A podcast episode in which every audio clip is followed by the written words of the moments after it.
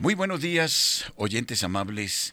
¿Cómo están ustedes? Qué gusto acompañarles a esta hora los martes con la doctora Diana Rojas, como siempre lo hemos venido haciendo y hablando de Hildegarda de Bingen, de sus revelaciones, de su conocimiento por bondad de Dios, de algunos de los misterios de la vida humana y de la vida divina. Bien, ya estamos con eh, la doctora y por supuesto la doctora Diana y vamos a saludarla. Buenos días, doctora, ¿cómo vamos? Padre, muy buenos días y a todos los oyentes de Radio María en esta mañana, muy buenos días. Em, hoy es un día muy, muy importante como todos los días, pero vamos a hablar, a continuar, tal vez hoy terminamos el tema de las almas purgantes porque sí me parece pues que, faltaba un detallito para, para terminar este tema, que quería compartirlo con respecto a los testimonios de los pacientes. Y bueno, pues entonces, eh, muy buenos días, padre. Muchas gracias por acompañarnos también usted. Bueno, tenemos una invitada, doña Romelia Galvis. Buenos días. Activamos el micrófono. Bienvenida. Abrimos micrófono porque está apagado. Ahora sí. Buenos días, Romelia. Buenos días. Dios lo bendiga. Bueno, muy bien. Padre, yo quería contarles un poco a todos los oyentes, bueno, dos cosas. Uno, que cuál es mi interés de este tema, porque le he encontrado una aplicación muy grande con respecto a lo físico, ¿no? Porque tenemos muchas dolencias físicas que a veces pensamos bueno, estamos tomando muchos medicamentos, pero tienen relación también con este tema de las almas purgantes, de lo que hemos hablado. Y mm, yo tengo uno el monasterio de las hermanas Carizas, en, cuando se hizo, eh, usted conoce la hermanita que un proceso de siete años en que estuvo postrada en cama ella ya ella hizo votos ahora hace poco y ahí conocí a doña Romelia, justamente ni siquiera es paciente mía, por eso también me pareció muy, muy lindo el testimonio. El otro testimonio, después de que ella ah, nos cuente un poco lo que ella vivió con respecto a este tema, pues eh, quiero darles el otro testimonio si no llega la otra pacientica.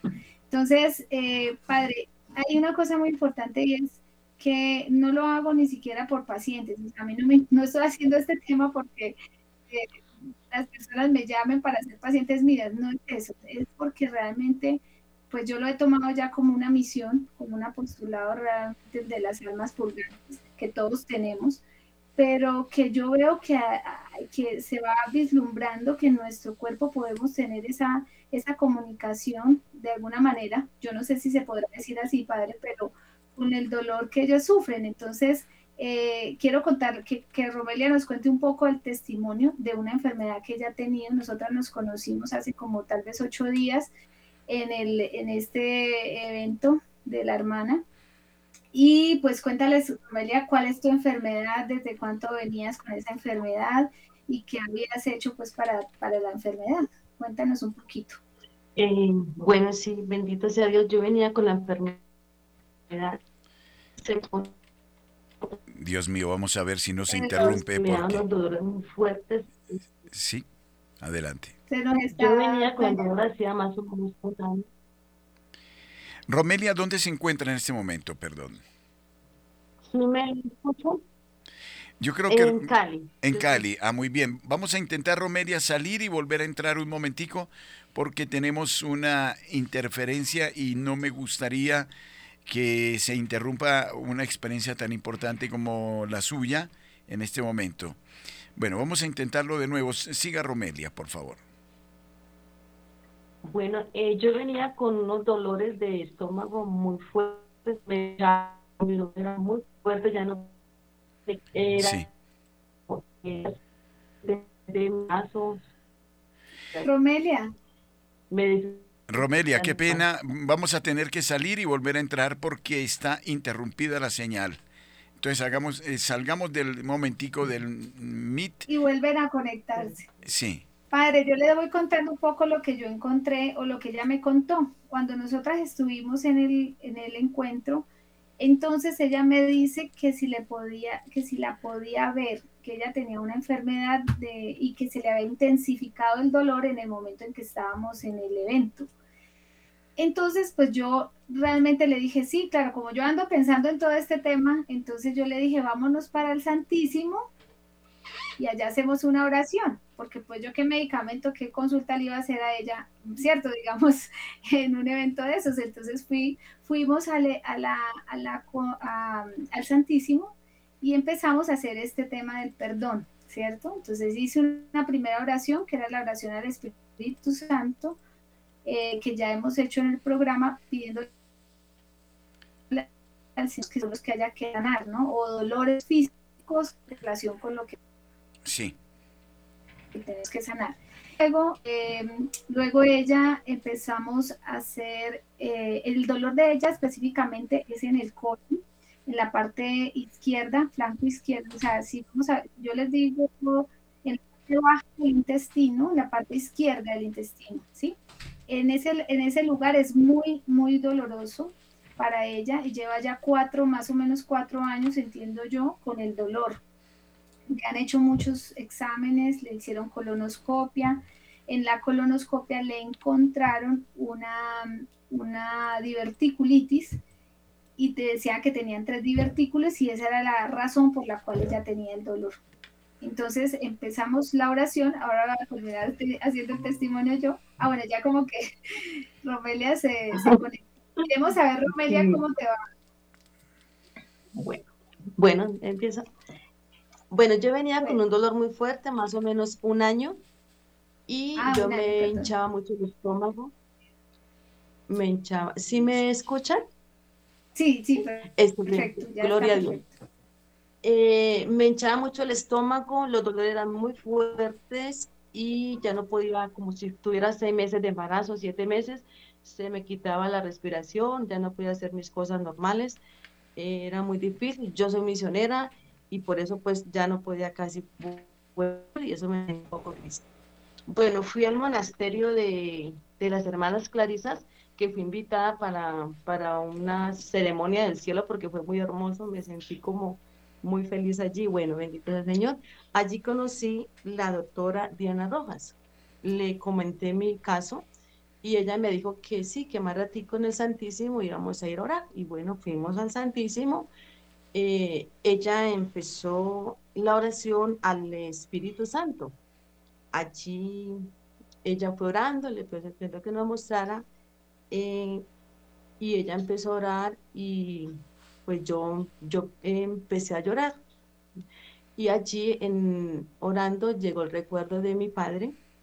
Eh, yo, mi, yo he orado mucho por mi padre en vida y cuando ya murió pues también seguí orando mucho por él. Eh, tuve unos inconvenientes con él cuando yo era niña.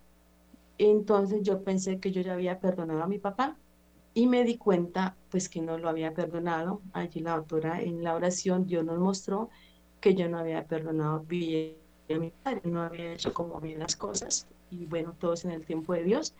Dios tuvo misericordia ese día allí conmigo y entonces la autora pues hizo la oración, eh, oró por el descanso eterno de mi padre eh, y allí pues se me quitó el dolor. Y de ahí para allá yo ya no, ya no se me hincha el estómago, no, pues ya no me duele nada para la gloria de Dios. Y pues yo quiero compartirle a, todo el que pueda escuchar. Mire, es muy importante perdonar y hacer esos procesos de oración y entregarle nuestras, nuestras familias que ya partieron, eh, pues entregárselas a Dios. Y, pues la autora me decía que no solamente eh, se entregó a mi padre, sino que se perdonó a todos los padres, ¿no? De nuestra generación. Y bueno, yo vivo muy agradecida con Dios y con la doctora. Dios la bendiga y Dios la siga bendiciendo. Y doctora, que Dios le dé mucha vida, mucha salud para que pueda llegar a muchas almas que como yo estábamos confundidas, que no entendíamos, que no conocíamos muchas cosas y bueno, que Dios nos ayude a todos.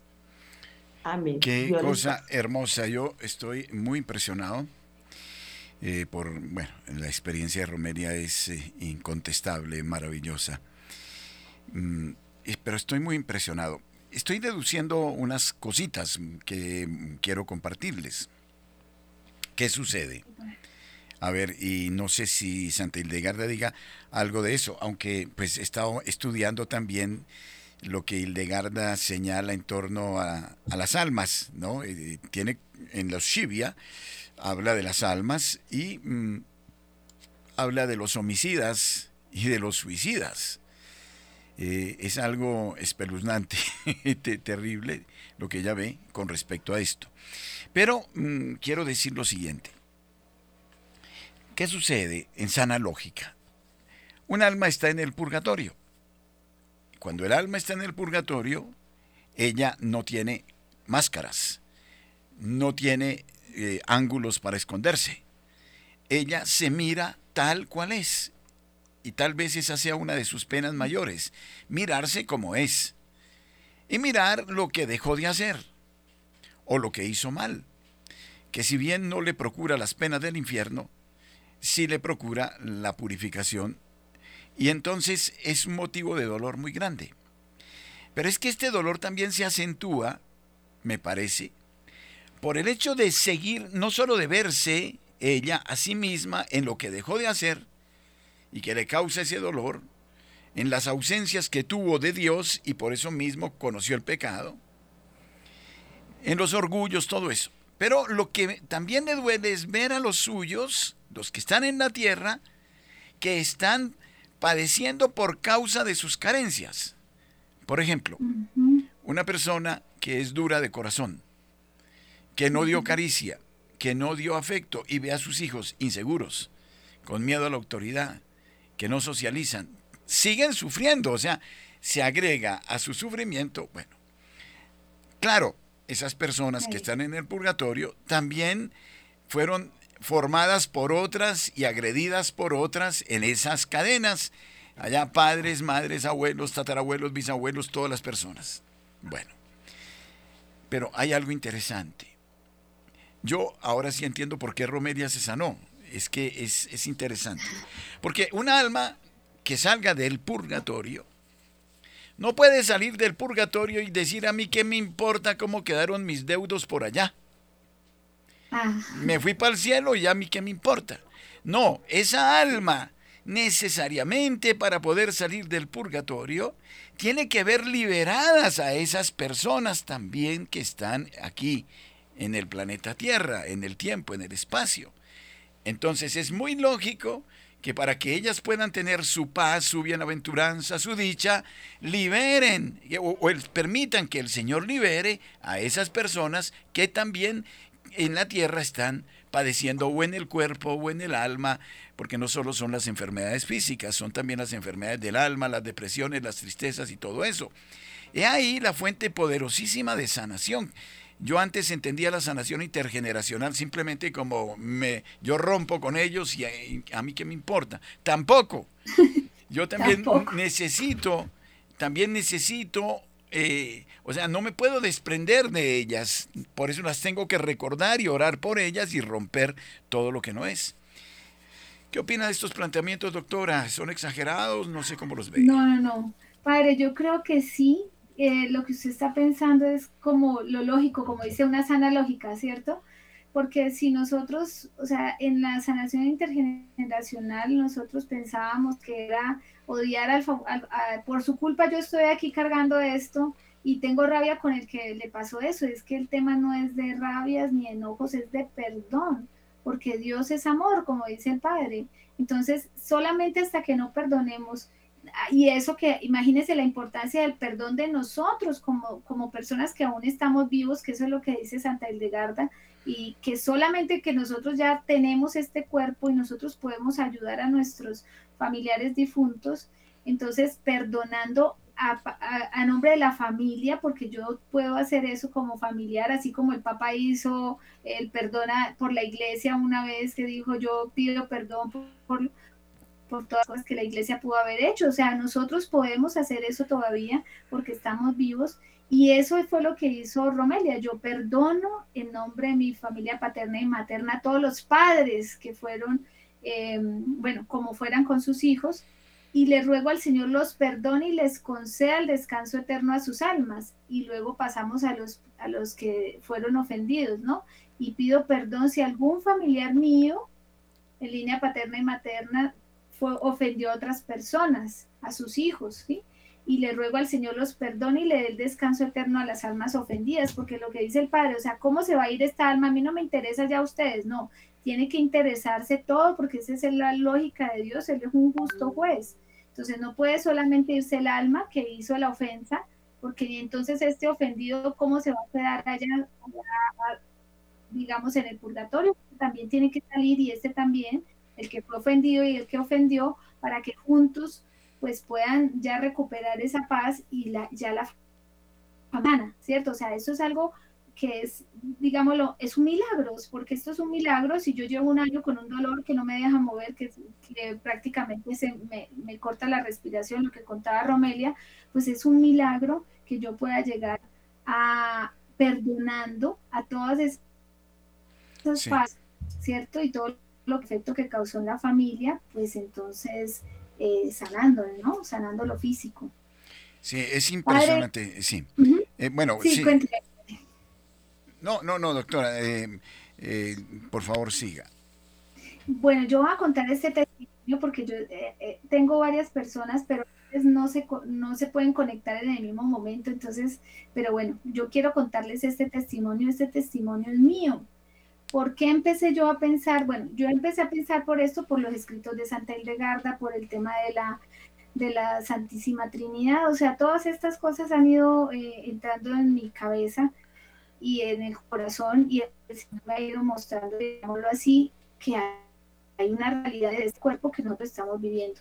Entonces les voy a mostrar una foto, padre la conoce, esta es mi mamá, padre, y resulta que en esta foto, pues el padre pues conoce este testimonio, mi madre tiene en este momento 71 años, ella empezó con un Alzheimer hace a los 58 años de vida.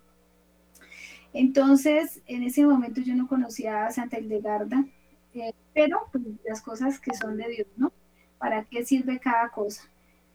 Entonces, en la primera foto es, de octubre, mi padre una vez vino y, y, le agradezco mucho, hizo oración por ella y todo, pero mi mamá tenía una gran angustia, mi mamá empezó a y ella tenía esa cara, esa carita que tiene ahí la primera foto, la de arriba era la cara de mi mamá, era una cara de angustia, de desesperación, de, de no sé, eran tantas cosas a la vez, era una buena cantidad de cosas, ya estaba postrada en una silla de ruedas. Y eh, cuando yo empiezo a entender este tema, yo empiezo a pensar si mi mamá tendrá o sea, si mi mamá lo que estará viviendo en su cuerpo es realmente la petición de las almas del purgatorio en su cuerpo. Entonces yo dije, Dios mío, ¿cómo va a ser que mi mamá esté sintiendo esto y nosotros pues como que tomes el medicamento para dormir y déjela ya donde está porque pues nadie puede vivir con ella porque cómo vive, cómo, cómo vamos a vivir en esa situación tan atormentada. Lloraba todo el día, gemía. En las noches gemía, o sea, gemía, lloraba, gritaba eh, tocaba darle una pastilla para poder que durmiera.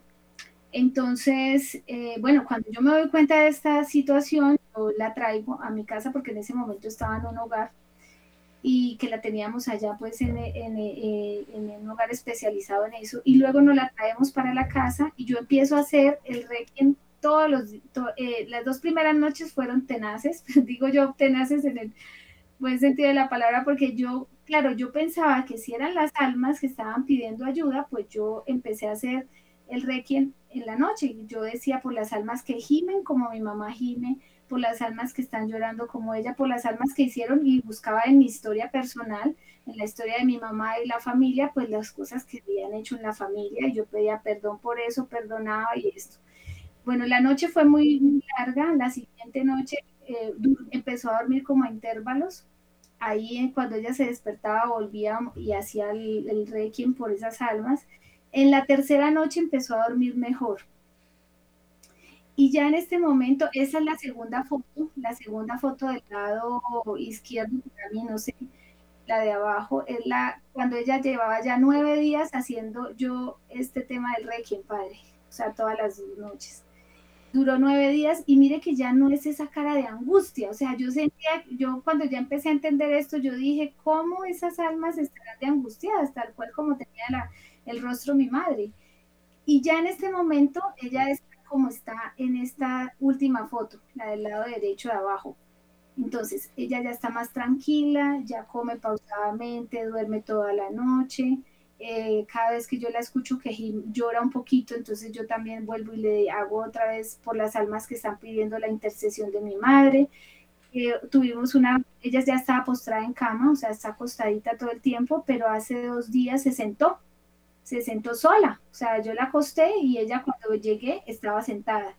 Entonces, para mí, yo siento que con la ayuda de Dios y con, yo todavía sé que hay muchas almas por, por sacar del purgatorio, por, el, por cómo está mi madre, pero sé que hay muchas que se han ido al cielo, por como ella, ella es una gran intercesora de almas, entonces eh, yo creo que no, no sé, mm, por eso yo insisto tanto en este tema, porque sé que no solo es el cuerpo físicamente, o sea, tenemos que pensar en todas estas realidades espirituales que nosotros no entendemos, pero que, están ahí y que el cuerpo nos los va mostrando, ¿no, padre? A ver, yo quisiera hacer un planteamiento a la luz de Santa Hildegarda al respecto de lo que la doctora nos ha referido y de la experiencia de Romelia. El demonio no ha hecho otra cosa que contaminar, es un contaminador que daña todo. ¿Qué pasa? El Señor hizo el universo perfecto, hizo el planeta Tierra perfecto. Hizo las plantas, hizo las piedras, eh, todo, los animales, todo perfecto. Y el demonio lo que ha hecho es contaminar, ensuciar, perdónenme la palabra, todo lo que Dios ha hecho. Entonces las propiedades de las piedras, por ejemplo, de las plantas, las convirtió el demonio en yerbateros, en teguas, en brujas, hechiceros, alquimistas y no sé qué, con las piedras. Esto no niega que las piedras, como las plantas, tengan propiedades y que son dadas por Dios y que Dios las da para el bien de las personas. Pero aparece la nueva era donde se le quita a Dios lo que es suyo y la tierra y todos los elementos se vuelven eh, propiedad del hombre o del demonio. Eso es lo que dicen ellos. De tal manera que entonces aparece esta tecnología que era muy buena, que es buena de por sí, porque condensa todas las leyes de la física, de la química, de la cuántica, para que el hombre sea feliz. Y se mete el demonio y se la apropian estos señores del gobierno profundo, del nuevo orden mundial, para someter al hombre. Ahora nos quieren crear el pasaporte digital eh, de vacunas, etcétera. Por ahí dije eso en Facebook, me cerraron Facebook. En fin, es el control del ser humano. Entonces, ¿qué es lo que hace el demonio? Daña todo. Pero entonces, ya ha dañado tanto la naturaleza que si yo hablo de la propiedad del cuarzo o de la propiedad de, la, de cualquier piedra, ah, usted es brujo. No, o usted es hechicero. Si hablo de una hierba, entonces nos metieron el cuento de que usted es yerbatero. Bueno, hay yerbateros, hay brujos, hay todo eso que absolutizan la madre tierra, la gaya tierra, etc. Y entonces el demonio como que no nos deja usar lo que Dios nos ha regalado para nuestra bienaventuranza positivamente. De hecho, si la doctora habla mucho y con todo el respeto y simpatía que ella se merece, la tratan de bruja. Perdónenme.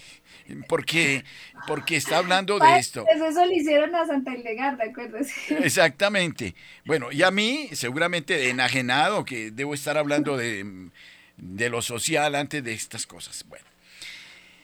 Y en el mundo de lo invisible, resulta que también se metió el demonio con espiritistas, pitonizos, adivinos y cantidad de cosas que manipulan las almas, que meten espíritus errabundos, que no dejan en paz las almas. Y ahí está también el demonio. Bueno, pero entonces, claro, resulta también ilegítimo hablar de las almas del purgatorio porque son un mito. A mí me dijo un teólogo por allá en una parroquia donde estaba de los santos ángeles, mi hijo aquí con los santos mitos, ¿no? Entonces los, Entonces, los ángeles son mitos, el demonio no existe y ese cuento, entonces acabamos con todo, no hay nada. Bueno, resulta que tenemos este mundo de lo invisible que es maravilloso y que nos lo descubre Santa Hildegarda, los ángeles, las virtudes celestiales, los coros, todos los bienaventurados, los santos doctores de la iglesia, eh, los padres apostólicos, los padres de la iglesia, los mártires. Y tenemos las benditas almas del purgatorio también, no para usarlas, sino para pedir por ellas.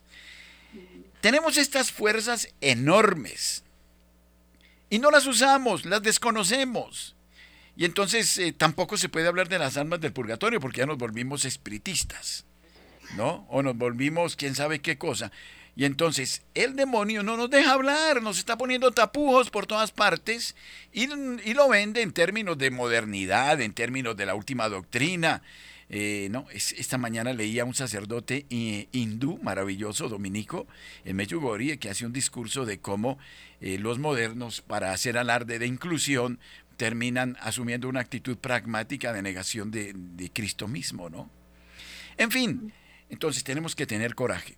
Sanamente, como nos lo dicen los grandes místicos, nos lo revela Hildegarda, hablan otros eh, personajes muy importantes de la iglesia sobre las almas del purgatorio. Existe el purgatorio como tal.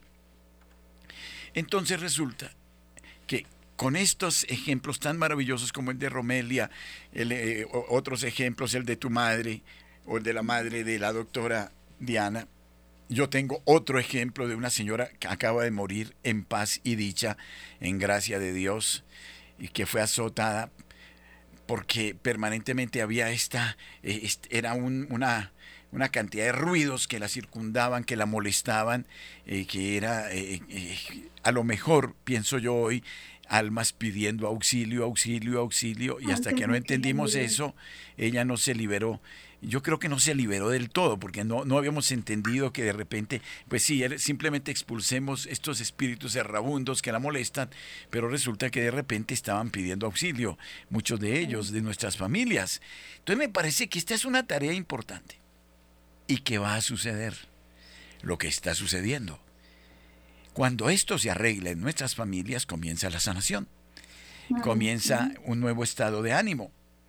Cuando en lugar de odiar, odio a este, odio al otro, odio al otro, es que este no merece sino morirse. Y comenzamos a orar por las almas de ellos. Comienza la película. Y comienza la confusión. Y comienza a deshacerse todo. Y comienzan las llenas y comienza el andamio a caerse. La cuestión va por otro lado. A veces nos quedamos en meros análisis sociológicos, sociopolíticos, socioeconómicos, socio no sé qué, y no apelamos al Señor.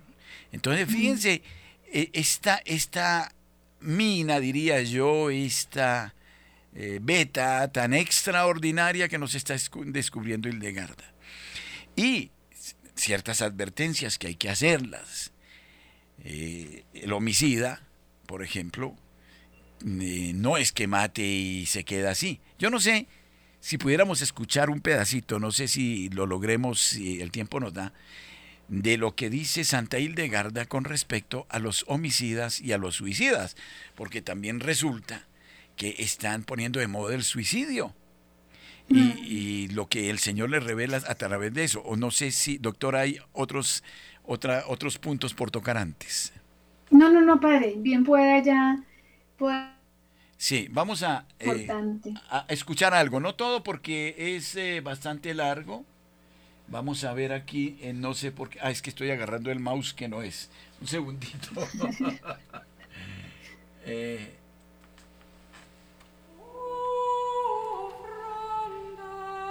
Santa Hildegarda de Bingen. Liber Vita Emeritorum. Libro de los méritos de la vida. Primera parte. El hombre mira al este y al sur. Visión. La sexta imagen. La cólera.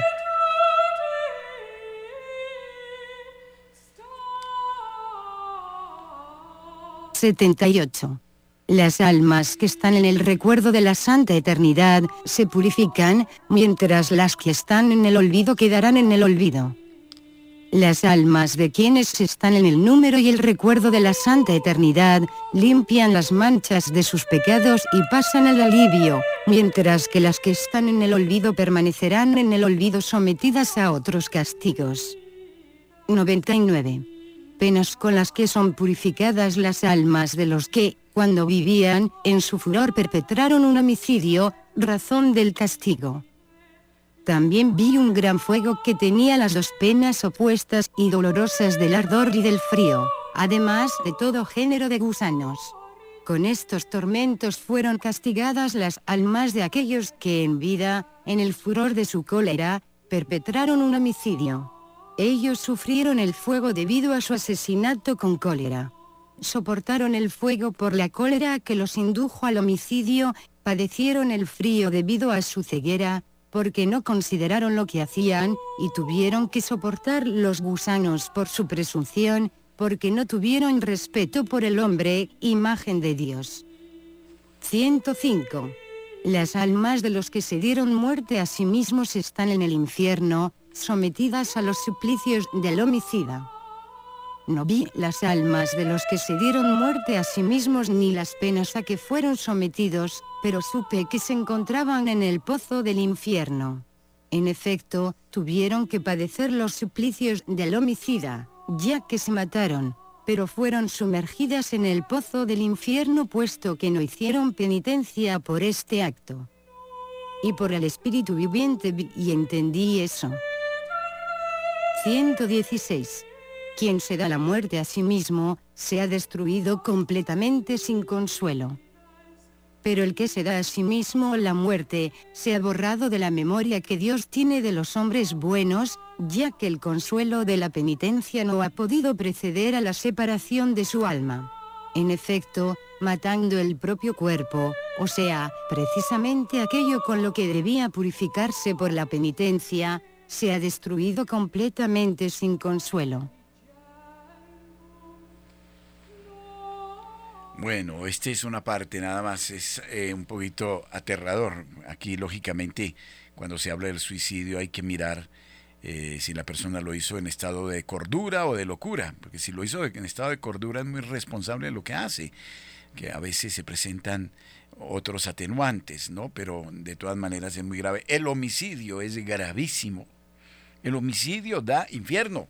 Y perdonen, es una obligación y lo dice Benedicto XVI, decirlo, el homicida se está, si no se convierte y no paga por esa pena, miren, en la antigüedad, en el mundo católico, cuando había un homicida y se arrepentía, tenía que hacer penitencia, una penitencia muy fuerte.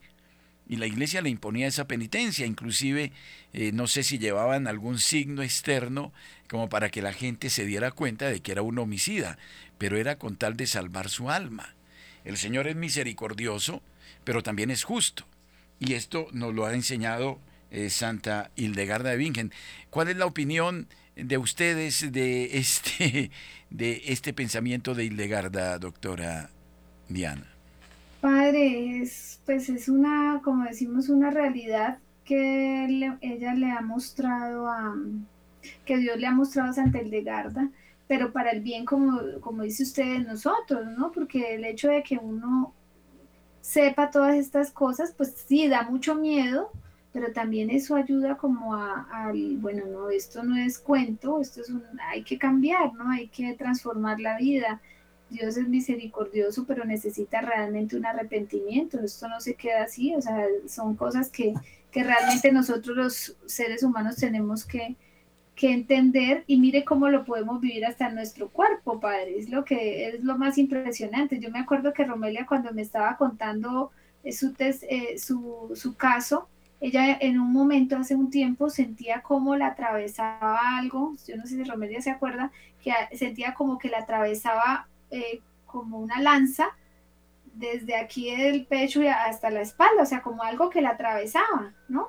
Y yo pensaba, uy, Dios mío, pues no sé, son imaginaciones mías, pero digo yo, Eh, Santa Hildegarda habla de las penas que en el purgatorio también se, ve, se viven con los espíritus malignos, ¿no? O sea, los espíritus del mal también torturan a esas almas que están en el purgatorio, no eternamente, pero sí por el tiempo que estén en el purgatorio. Entonces, eh, muchas veces se han escuchado y Santa Hildegarda habla de que eh, ponen trinchos, o sea, cogen las, las almas como con una, con una lanza, los avientan a otras partes, o sea, cuántas penas se viven ¿cierto? Esas almas que están purgantes también y, que nosotros eh, en algún momento podríamos llegar a tenerlas y nosotros decimos, ¿esto de dónde nos sale? Pues, o sea, ¿cómo vamos a sentir estas cosas tan fuertes, ¿no? Quemaduras en el cuerpo, eh, cosas de esas tan, tan complicadas. Y le cuento un caso, padre, de, pues ya en este tema, ya hablando, pareciera que lo que dicen, no, el, esto es para el sacerdote y esto es para el médico, pues como si en el cuerpo físico se están viviendo estas cosas, pues el sacerdote también lo, lo está viendo desde la parte física y espiritual. Entonces una joven que, que le salían cruces, cruces al revés, padre, pintadas, o sea, marcas de cruz al revés, pues que es del satanismo, y estrellas eh, del satanismo pega en el cuerpo, ya se despertaba con esas, con esas marcas en su cuerpo. Y había tenido unos sueños donde veía como unos, unas personas encapuchadas, vestidas de negro, y ella, como si fuese ella, tomando eh, sangre. Entonces, mire todo lo que cuentan las almas, ¿no? No es que vamos a no es que yo viví en esa época y hice un pacto satánico, no. Es que pueden ser almas de la familia que están diciendo, mire, yo hice esto. Claro. y necesito ayuda. Pues doctora, yo estoy, estoy abismado, por no decir asustado, y le voy a decir por qué. Resulta que esta tarde tengo que ir a ver un familiar. Ah, bueno. Y con toda esa sintomatología. No se halla a sí mismo, era una persona muy inteligente, muy capaz, industrial, eh, de, de fincas, etcétera. No se halla, lo tiene que controlar todo el día, etcétera, etcétera. No cuento más porque de repente hiero sensibilidades. Pero estoy eh, eh, eh, asustado en el buen sentido de la palabra porque he escuchado todo lo que ustedes han contado hoy y me parece que es como un, como un regalo de Dios el saber esto. De pronto invito a la doctora que me acompañe esta tarde, seguramente. Pero hay una cosa eh, desde que emprendimos este diálogo hace un par de semanas, 20 días ya con la doctora aquí en Bogotá, ustedes no saben lo agradecidas que son las almas del purgatorio. Comiencen ustedes a orar por ellas, insistentemente, a ofrecer incluso hasta los propios sacrificios o molestias por ellas. Se opera un cambio de de ánimo, de estado de ánimo. Se opera un cambio físico, de achaques, dolores, de todo, pero es que es increíble. Mm. Usted va a comenzar a dormir mejor, como lo decía la doctora, pero eso nos pasa a todos. Porque eh, la cosa más impresionante es que ellos están golpeando, golpeando, golpeando a la puerta, ¿no? Golpean y llaman y llaman, y uno dice, ay, me duele aquí, pero, y, y tenemos un dicho, es que después de los 50, si no le duele a uno algo, está uno muerto, ¿no? y, vive uno con achaques, que el pie, que la rodilla, que el dedo derecho, que aquí, que... Bueno, comience usted a orar por ellas.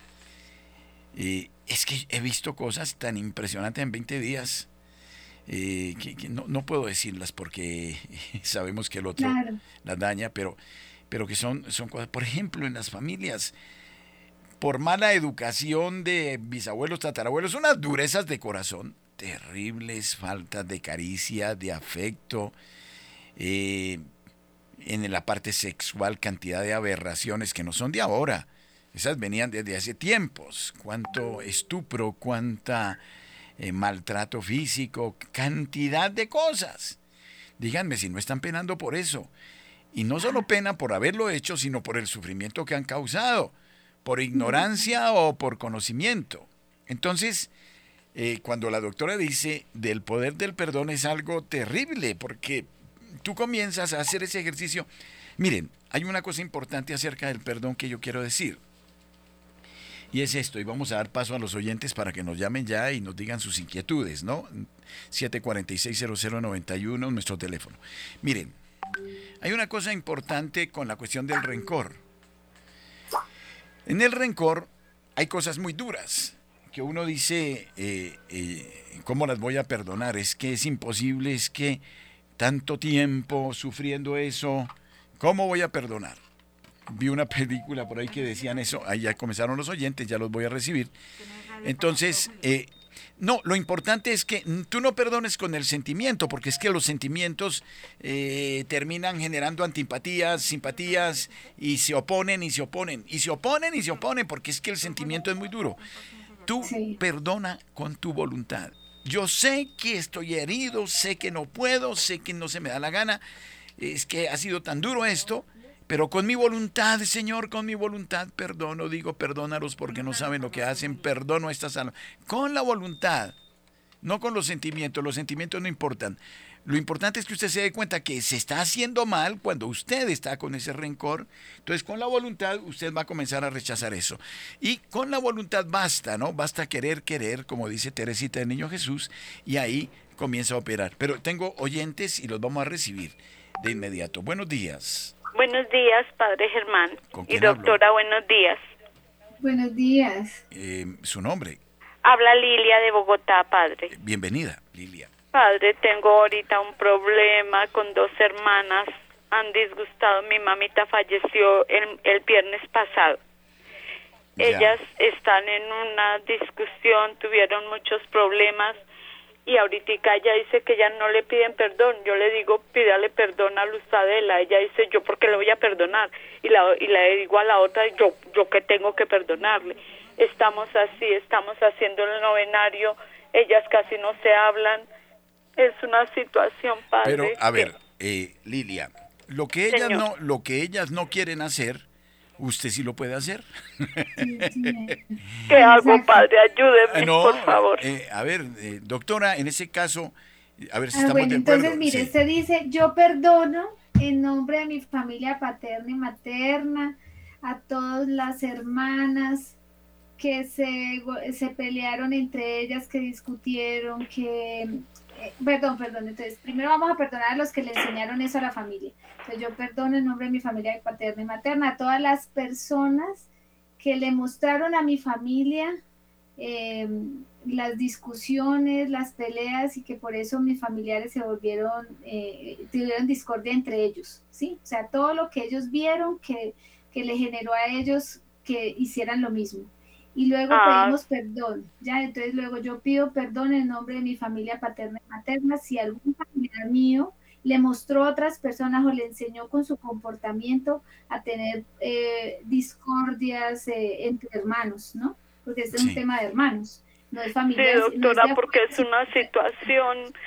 Ay, yo a veces digo, señor, pero ¿por qué? sí, no, pero a ver, no, dejemos de... No se nos angustie, no se nos angustie porque la angustia... No, no, no ayuda no ayuda. Ah, bueno, doctora, porque hoy voy a hacer la novena donde mi mamá, en la casa de mi mamá, ellas están ahí.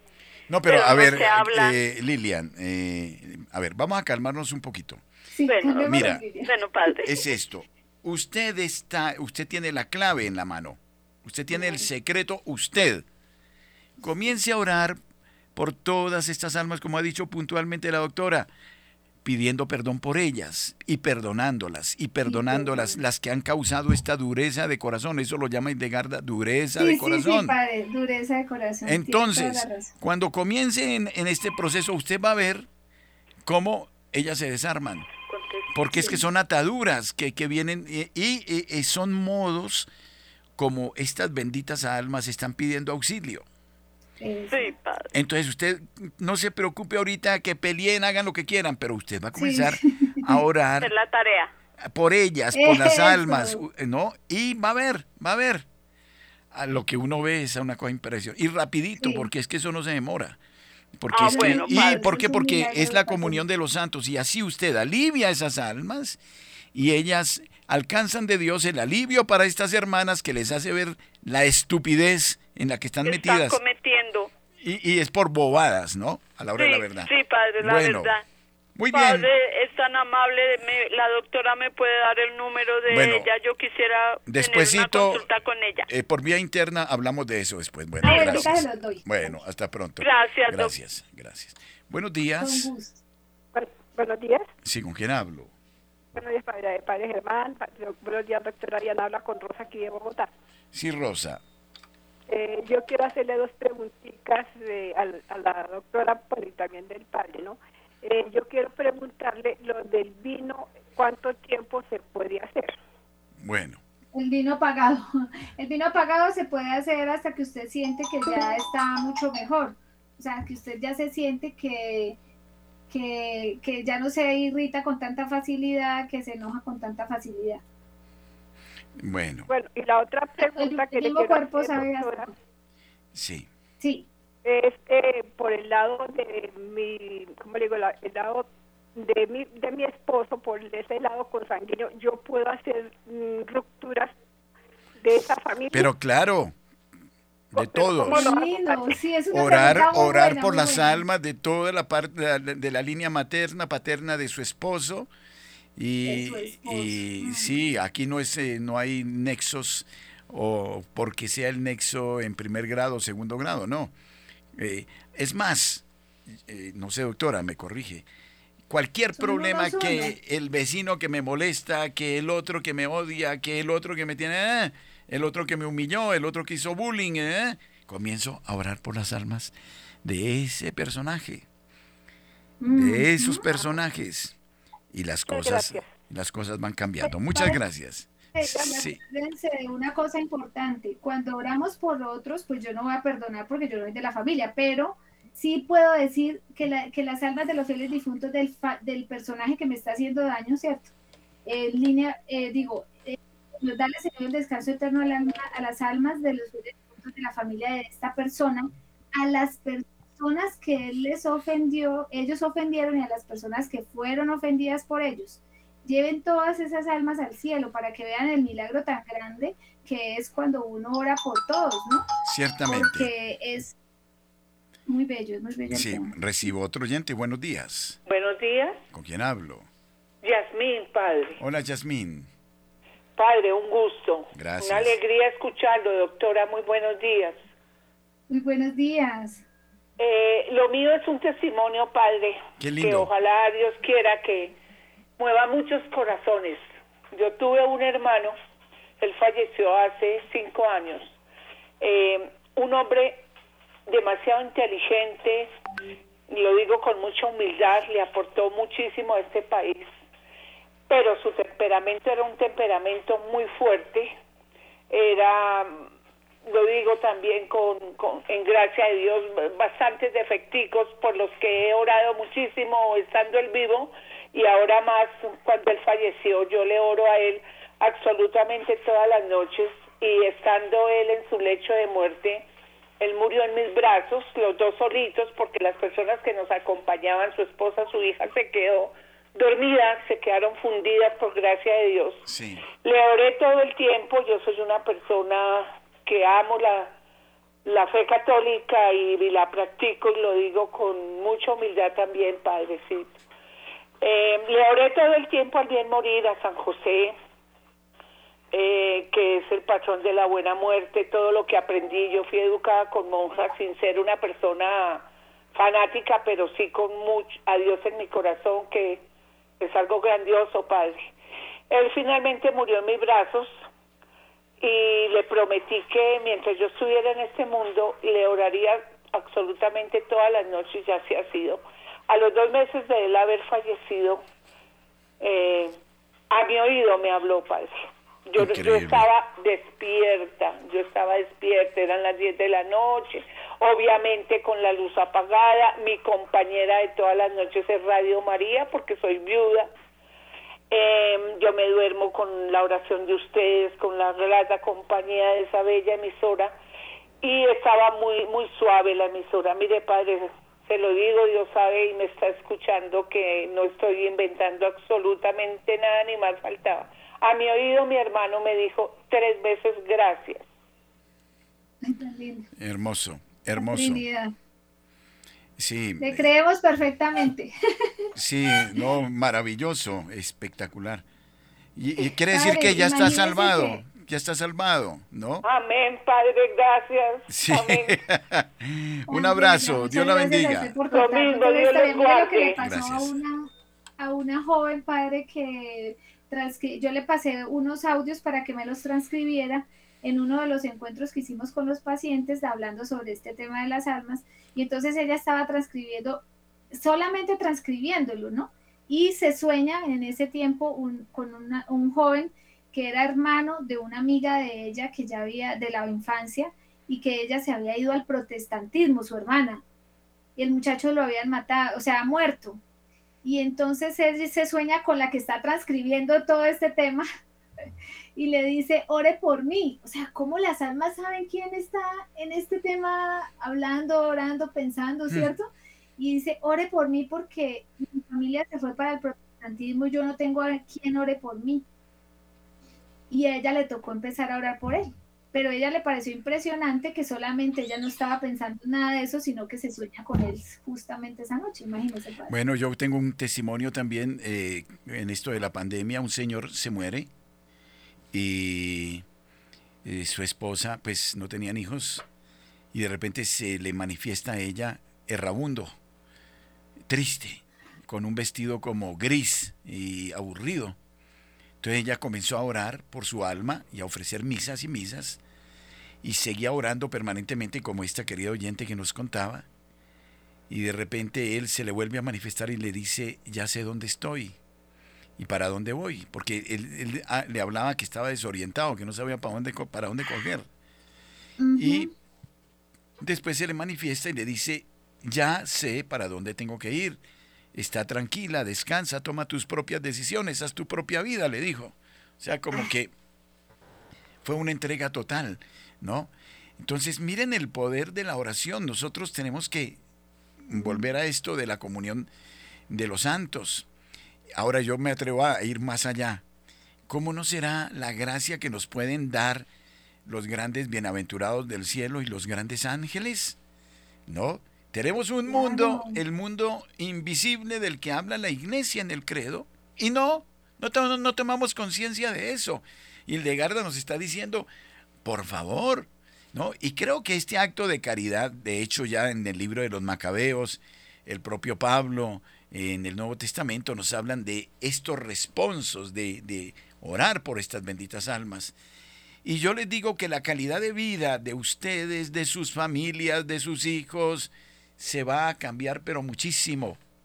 Por eso es fundamental no olvidar a todos los seres queridos que se nos han ido. Bueno, Romelia, ¿cuál es eh, su impresión de todo lo que hemos dicho hasta ahora? No la oímos. Ah, lamentablemente no abrió su micrófono, pero no la oímos. Hay un problemita con micrófono ahí. Qué pena. No se escucha. Sí. Bueno. Eh, una síntesis, porque es que aquí como ahora nos marcan el tiempo, ¿no? Entonces tenemos tres minutos escasos para concluir. No lo marcamos en Radio María, no lo marcan desde afuera.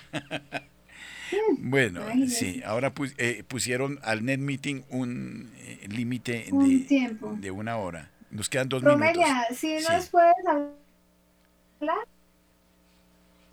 Sí, no, no. No, padre, mire, responsorio de San Antonio de Padua en el día de San Antonio. Hoy es San Antonio de Padua, sí. Sí, si buscas milagros, mira muerte y error desterrados, miseria y demonios huidos, leprosos y enfermos sanos. El mar sosiega su ira, redímense encarcelados, miembros y bienes perdidos recobran mozos y ancianos. El peligro se retira, los pobres van remediados. Cuéntenlo los socorridos, díganlo los paduanos. El mar se sosiega, su ira. El mar se sosiega, su ira. Redímense encarcelados, miembros y bienes perdidos, recobran mozos y ancianos. Gloria al Padre, al Hijo y al Espíritu Santo. El mar sosiega su ira. Redímense encarcelados, miembros y bienes perdidos, recobran mozos y ancianos. Por favor, eh, tengo que grabarla aquí. Es extraordinaria. Y qué bonito, qué bonita síntesis.